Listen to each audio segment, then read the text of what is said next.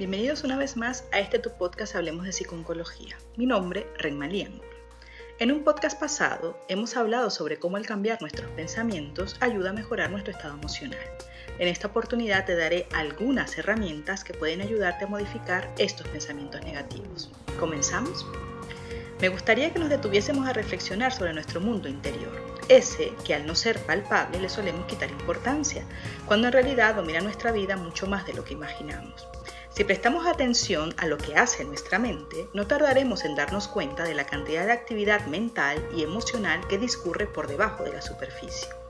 Esa incesante corriente de pensamientos y sensaciones consume gran parte de nuestra energía y se convierte en un obstáculo que nos impide experimentar breves momentos de tranquilidad y satisfacción.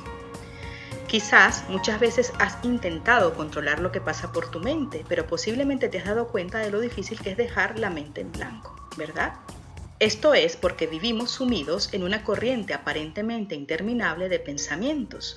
No son los únicos en descubrir que los pensamientos atraviesan la mente como un torrente o una cascada completamente ajena a nuestro control. Al fin y al cabo, todas las mentes funcionan de ese modo. Resulta muy difícil permanecer tranquilos y relajados cuando nuestra mente se ve dominada, como tantas veces ocurre, por la insatisfacción y la inconsciencia. Pensamos esto y aquello y queremos eso y lo demás allá. Este estado mental puede afectar generalmente a nuestra capacidad de hacer algo o hasta de ver las cosas con claridad. En el caso de que, por ejemplo, estemos atravesando un periodo de estrés intenso, como lo que suele ocurrir tras un diagnóstico o tratamiento para el cáncer, nuestra mente tenderá a obsesionarse con nuestros problemas, lo que tendríamos que haber hecho o haber dejado de hacer, o lo que a partir de ahora tenemos que hacer o dejar de hacer. En tales momentos, nuestros pensamientos pueden estar muy cargados de ansiedad y preocupación. Permítanme darles algunas pinceladas sobre los pensamientos automáticos negativos. ¿Qué deberíamos saber sobre estos pensamientos? Todos en algún momento de nuestra vida hemos experimentado emociones negativas o un estado de ánimo deprimido o triste. Quizás hemos pasado mucho tiempo enfocando nuestra atención en nuestros pensamientos, los cuales la mayoría de las veces tienden a ser negativos. Incluso puede darse el caso de que estemos constantemente evaluando nuestra propia valía o lo que la vida puede ofrecernos. Los pensamientos pueden ser nuestros mejores amigos o nuestros peores enemigos. Resulta importante entender, por lo tanto, qué es un pensamiento automático. Un pensamiento automático es aquel que surge de repente en tu mente, surgen a borbotones, como si de una estampida se tratara, generando a su paso cada uno de ellos su pequeño drama y una confusión creciente. Puede que la mayoría de las veces ni siquiera te des cuenta de que los tienes.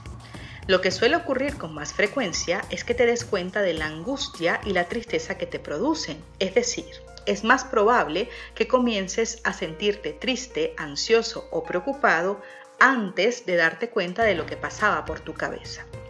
Además, aun cuando seas consciente de los pensamientos, seguramente no eres capaz de evaluar si son correctos o no.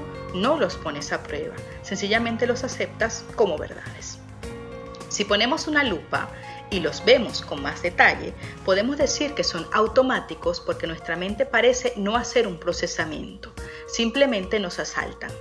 Y en algunos casos pueden deberse a experiencias pasadas que de alguna manera nos predisponen a pensar de ese modo. Son irracionales ya que en muchas ocasiones no sirven para ningún propósito útil. Al contrario, estos pensamientos negativos te hacen sentir peor y llegan en muchas ocasiones a influir en tu manera de actuar para conseguir tus objetivos o metas. Si los llegaras a evaluar con más detenimiento, probablemente te darías cuenta de que llegas a conclusiones que no son adecuadas tras estos pensamientos negativos que asaltan tu mente. Ya que estos pensamientos pueden parecer adecuados, normalmente lo que ocurre es que los aceptamos como razonables y correctos, tanto como los pensamientos realistas. Solemos pensar que como están en nuestra mente, tienen que ser verdad. Y lo que no parece comprenderse es que cuanto más crea una persona en estos pensamientos negativos, peor se sentirá. Es por esto que tenemos que aprender a cambiarlos. La pregunta ahora sería, ¿cuál es la consecuencia de no cambiarlos? lo más probable es que descubras que haces interpretaciones negativas de las situaciones o que tiendas cada vez más a darte por vencido cada vez que todo parezca irremediable o difícil. Pero darse por vencido es perjudicial.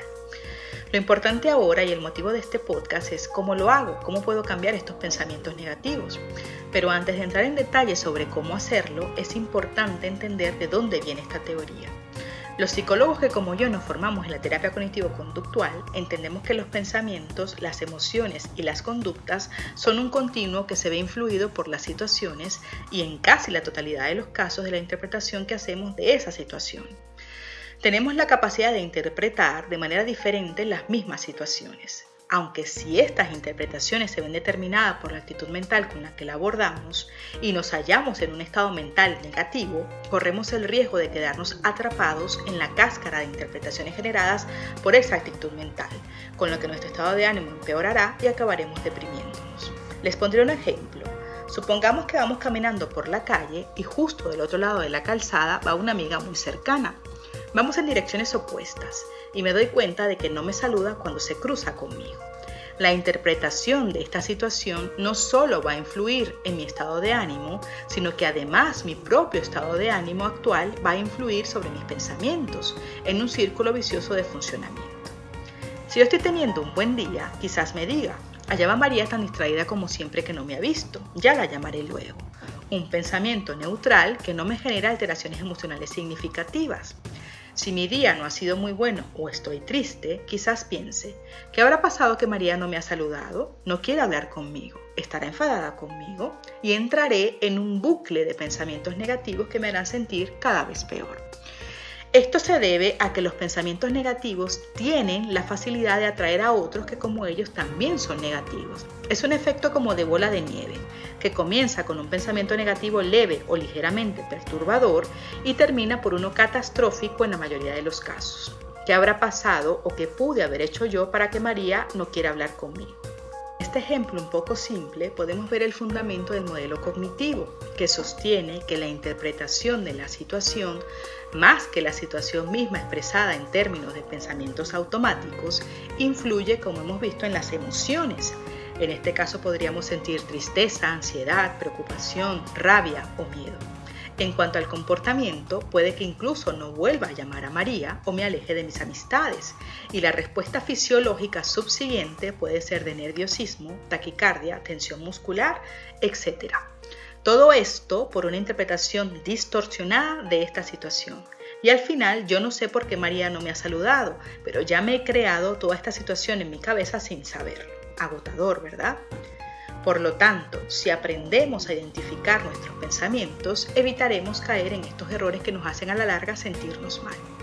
Tendríamos, por lo tanto, que aprender a evaluar si la forma en que pensamos e interpretamos las situaciones es la más adecuada o no.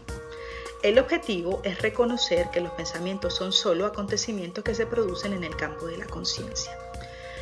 Es importante que se entienda que el objetivo de cambiar los pensamientos no es alejarlos o evitarlos, simplemente es dejarlos ser como son, solo frases, imágenes o palabras que surgen en nuestra mente. Porque pensar no es malo. Lo importante es ser conscientes de ese proceso que realiza nuestra mente, es ser conscientes de nuestros pensamientos y sentimientos y más aún de la relación que mantenemos con ellos. Nuestros pensamientos los podemos evaluar según su utilidad y validez, porque la mayoría de ellos están distorsionados de alguna manera, bien sea por mis emociones, como hemos visto en el ejemplo anterior, o por experiencias de aprendizaje, y pueden incluso llegar a producirse aun cuando existan evidencias en contra. También puede darse el caso de que el pensamiento sea adecuado, pero la persona extraiga conclusiones distorsionadas de las mismas. María no me ha visto es un pensamiento adecuado y probablemente esté enfadada conmigo es una conclusión distorsionada de la situación. La cuestión fundamental es que nuestra interpretación de los acontecimientos refleja lo que traemos a ellos más que lo que realmente ha ocurrido. Evaluar la validez y la utilidad de los pensamientos automáticos y responder a ellos de una manera adaptativa generalmente produce un cambio positivo en los sentimientos y las emociones. En una próxima entrega veremos paso a paso cómo hacer este cambio en nuestros pensamientos y veremos cómo haber jugado alguna vez la lotería puede ayudarnos. Si quieres adelantarte a la publicación del podcast el próximo sábado, puedes entrar en patreon.com y escucharlo antes de la premiere. Para más información recuerda visitarnos en nuestra página web www.hablemosdepsiconcología.com y en nuestras redes sociales con el arroba Hablemos de Psiconcología. No olvides suscribirte a nuestro canal de YouTube y de activar las notificaciones para no perderte ninguno de nuestros episodios. También estamos en Patreon por si quieres colaborar con nosotros. Gracias por escucharnos. Seguiremos hablando.